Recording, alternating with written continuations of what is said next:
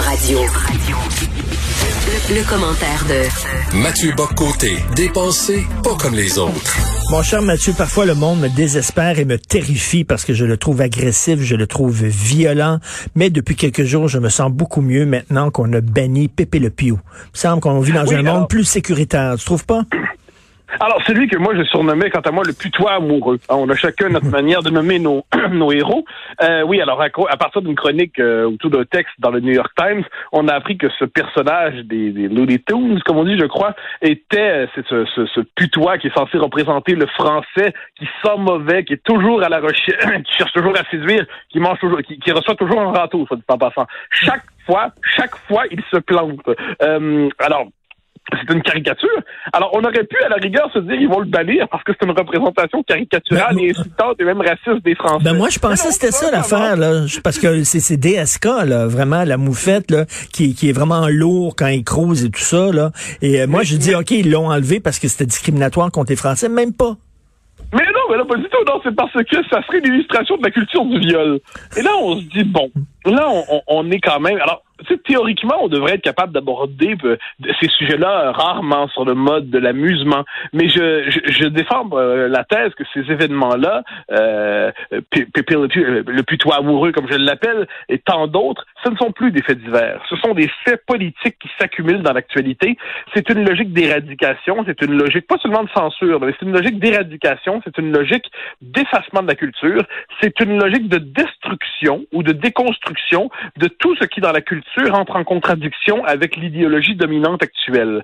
Et ces traces dans la culture, ce personnage, eh bien, ça heurterait, ça heurterait. Donc là, qu'est-ce qu'on doit faire? Puisque ça heurte la sensibilité actuelle On doit fonctionner avec la logique de l'efface, avec la logique de la, mais, mais, mais, mais, mais, Mathieu, ce qui m'énerve, c'est l'hypocrisie.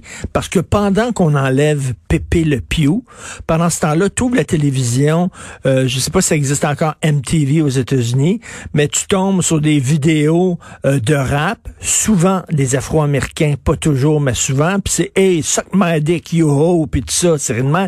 Et ça, je m'excuse, c'est des misogynies. Ça, ah c'est une forme de culture. Mais ça, c'est jamais dénoncé. Jamais. Eh ben, tu vois, non, mais il faut savoir, et nous y revenons, c'est un élément central de l'idéologie dominante de notre temps, que le mal est nécessairement mâle, blanc, occidental et en, tire son origine. Si on se retrouve devant des représentations de racisme, de sexisme, d'agressivité envers les femmes dans ce qu'on appellera, entre guillemets, d'autres cultures, entre guillemets, à tout le moins ce qui est associé à d'autres chose que l'homme blanc hétérosexuel. Alors, il faut être entrer dans la logique de l'excuse, du pardon, de la compréhension. Mm. Euh, on le voit, de, soit dit en passant, avec le, la traduction du, euh, du poème euh, de, la poétesse Gorman, si je ne me trompe pas, euh, on, ces traducteurs, on le comprend, doivent être chacun euh, noirs, doivent être noirs, femmes, et ainsi de suite. Et ceux qui ont le malheur d'être blancs ne sont n'ont pas le droit de traduire parce qu'ils ne pourraient pas ressaisir intimement l'expérience décrite par la poétesse. Je m'excuse, mm. mais discriminer quelqu'un sur une base raciale, c'est plus juste du racial, c'est du racisme pur et simple. C'est du racisme. Mais mais le racisme est une exclusivité blanche. Donc, on ne peut pas dire que ceux qui assurent la défense des droits de cette poétesse, qui assurent la traduction de ses poèmes, ce sont des racistes. Pourtant, c'est du vrai racisme pur et dur, ben classique, sans gêne, mais notre notre, notre système mental aujourd'hui est ainsi fait que devant cette manifestation de racisme, il ne faut rien dire, et mieux encore, il faut y voir une, une aspiration légitime à l'émancipation, mais devant l'universalité, devant l'universalisme, devant le fait de ne pas tenir compte de la couleur des gens, eh bien ça, c'est du vrai racisme. On marche sur la tête. Mais, alors je reviens sur ce que tu dis, parce que c'est tout à fait juste, c'est que là, on a cette, ce putois amoureux, hein, ce putois qui ne sait pas s'y prendre, ce putois qui aimerait être un dragueur, mais qui finalement se plante chaque fois, eh bien ça, euh, parce qu'il est sans défense à certains égards, eh bien, on se prend sur ça. C'est très facile d'en devenir vertueux. On efface ce pauvre putois, on dit dégage putois, et tu n'es plus là. C'est et, c'est tellement absurde, mais ce n'est pas qu'absurde. C'est toute la morale de l'époque qui se révèle là-dessus. C'est l'obsession idéologique. C'est ce qui fait, comme on disait l'autre fois, qu'il a fallu liquider ce pauvre monsieur patate, hein, parce qu'il fallait avoir la patate non genrée. C'est ce qui fait que la moufette devient le symbole de la culture du viol. Mais quand on est devant des vrais gestes de racisme, quand on est devant des vrais une vraie, des vraies manifestations de sexisme, comme tu l'évoquais, comme on le voit quelquefois dans le rap, euh, là, là, ça compte pas. Là, ça compte pas. Là, faut détourner le regard. Là, faut être, faut être beaucoup plus complexe et subtil. Complexe et subtil, c'est ainsi qu'on justifie euh, une forme de, de, capitulation mentale. Tout ça est lamentable, mais ce ne sont plus des faits divers. C'est pour ça qu'on doit en parler chaque fois que ça arrive, parce qu'à travers ça, c'est une guerre culturelle qui se mène. Et tu sais, on disait, bon, c'est un stéréotype raciste, mais, mais moi, je, je, je crois aux stéréotypes. Je trouve ça drôle, les stéréotypes. Regarde comme il y avait, euh, il y avait Speedy Gonzalez, OK, qui était la petite souris mexicaine. Souvent, on la voyait dormir avec le sombrero d'en face, puis là, on dit c'est épouvantable, c'est dérogatoire parce que les Mexicains, ça les montre comme des paresseux. Ben non, quand tu vas dans le sud, puis il fait 50 degrés l'après-midi, c'est certain que les gens sont plus slow. Puis c'est un stéréotype. Les Italiens parlent avec leurs bras, euh, leurs mains et sont très très près de leur maman. Euh, veut dire, tu sais, chaque culture a un stéréotype. Les Chinois, les Chinois, difficile de, de savoir ce qu'ils pensent. C'est vrai, ils ont comme un poker face puis tout ça. Est-ce que c'est un stéréotype? Est-ce que c'est un cliché? Oui, mais qui cache quand même une certaine particularité euh, euh, culturelle. So what? So what? mais, voilà, c'est, à un moment donné, c'est qu'on veut empêcher toute forme de généralisation, c'est empêcher toute forme de réflexion, toute forme de réflexion sur la culture. Évidemment que tous les genres d'un peuple ne ressemblent pas à l'image qu'on s'en fait, aux stéréotypes qu'on s'en fait. Évidemment qu'il ne faut pas, une fois qu'on interagit avec les gens, euh, les réduire à la figure du stéréotype qu'on peut avoir dans sa tête. Ça va de soi. L'intelligence humaine consiste à réviser ces stéréotypes au contact de l'expérience.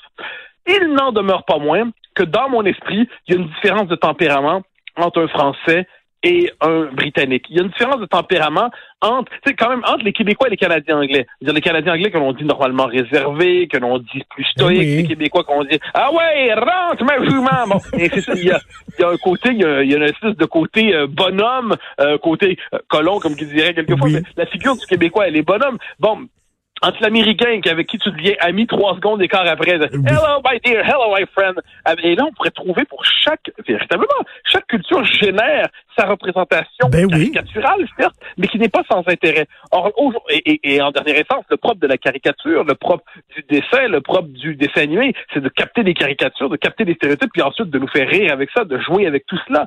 Et bien, ben écoute, Astérix, Astérix, ce n'est que ça, mon Dieu, des caricatures culturelles. Voyons. Mais, mais oui, faudrait-il bannir Astérix?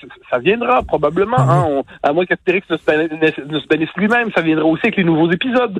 Mais il y a, y a, quelque chose qui se joue à travers ça, c'est la possibilité même de la réflexion. Il y a un, puritanisme anglo-saxon, hein, hein, tu vois, un autre cliché, un puritanisme anglo-saxon, un puritanisme protestant, un esprit sérieux, une absence d'humour, un esprit policier, une logique de tchéquiste, une logique de KGBiste qui s'installe un peu partout. Et le journaliste ou le chroniqueur devient commissaire politique, cherche un sujet pour la journée, ne le trouve pas, va donc dire ben, qu'est-ce que je pourrais effacer du monde d'hier? Ça sera tout simple. Et ensuite, en plus, je serai promu grand chevalier dans l'ordre de la justice diversitaire. Et ça se reproduit comme ça, et les symboles tombent, s'accumulent, et ainsi de suite. Et on, on est un peu, on est pris au dépourvu parce que malgré le fait que l'immense majorité de la population trouve que tout ça, c'est imbécile, ça n'a aucun bon sens, c'est crétin, c'est fou, eh bien, il n'en demeure pas moins que les ben. pouvoirs décident quand même de se soumettre ben à des minorités idéologiques sectaires et fanatiques. Non, mais ris-tu ces gens-là de temps en temps, les woke? Qui ont-tu du fun des fois? On dirait que c'est toutes des Madame Becksec avec un balai dans le cul. Non, ah, ben il y a beaucoup de stéréotypes et de préjugés dans ce que tu dis. Bon, oui, oui, oui, oui, Tu vas te faire poursuivre, ça continue.